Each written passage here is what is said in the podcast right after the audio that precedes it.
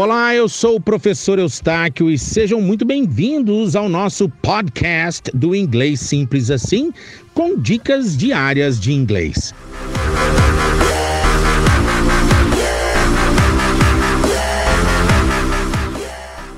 Como não perder o foco e a motivação para estudar inglês?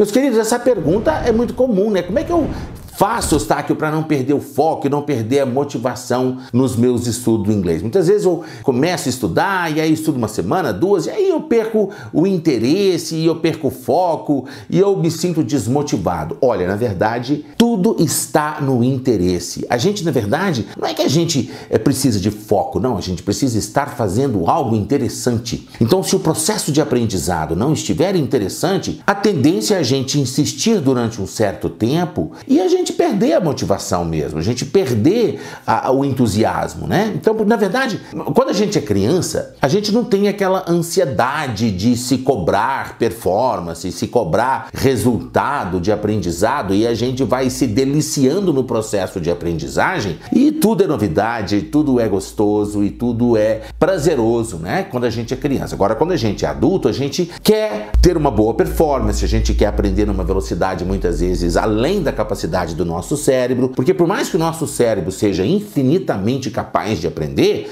nós temos que respeitar a velocidade de processamento das informações e a transformação da informação em conhecimento e o treinamento do conhecimento em competência, né? Competência em pronúncia, competência em educar o ouvido para entender o inglês falado pelo nativo. Então, na verdade, é muito interessante, a, a grande maioria dos meus alunos, quando começam a fazer o meu curso, eles falam assim: Ah, Eustáquio, eu já estudei três anos, já estudei cinco anos, já estudei oito anos e eu ainda não consegui entender o inglês, eu ainda travo na hora de falar, eu não consigo falar com naturalidade, falar com espontaneidade. Nossa, o inglês para mim ainda é um bicho papão. Eu acho que eu sou tão indisciplinado, eu, eu, eu acho que é, eu não tenho motivação para estudar. Aí eu penso assim, mas peraí, você estudou seis anos, oito anos e ainda se acha não ter foco? Na verdade, você é disciplinado até demais. Na verdade, você é até quase que teimoso. Porque na verdade, gente, ah, quando a gente está estudando e a gente está patinando na lama sem estar tá saindo do lugar, a tendência natural é a gente falar: puxa vida, mas por que, que eu não estou progredindo? Por que, que eu não estou avançando? Né? E na verdade, quando você descobre como que o seu cérebro aprende e você entra num,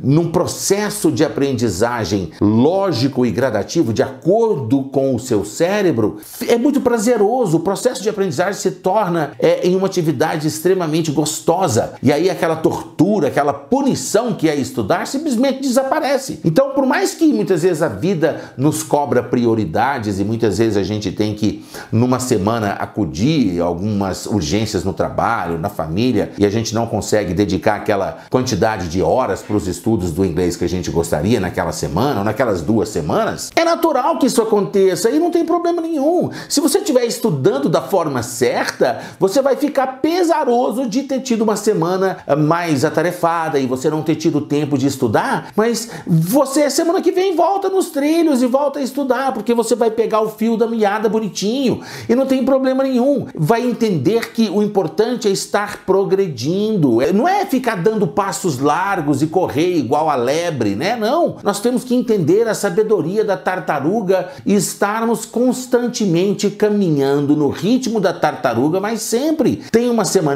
que a gente não vai conseguir dedicar, não tem problema nenhum. A gente retoma os estudos, a gente sabe que nós estamos no caminho certo, rumo à consolidação, à compreensão, para o desenvolvimento da sua fluência. Ótimo! Retoma os estudos com entusiasmo, com dedicação, com amor, com carinho e pronto, dá uma revisada e entra no ritmo, e entra no foco, e entra na motivação. Porque o que faz as pessoas perderem a motivação é estarem patinando na lama e não ter progresso. Porque se você estiver estudando e sentindo que você está avançando, progredindo, galgando os degraus da competência, né, consolidando o conhecimento e aprendendo, educando o ouvido, pronunciando bonitinho as palavras e entendendo a lógica por trás das estruturas da língua inglesa cada vez mais, dominando com excelência essa simplicidade estrutural da língua inglesa, você vai estudar com amor, com dedicação, com entusiasmo. E por mais que você tenha, como eu já disse, uma semana ou duas que você vai perder o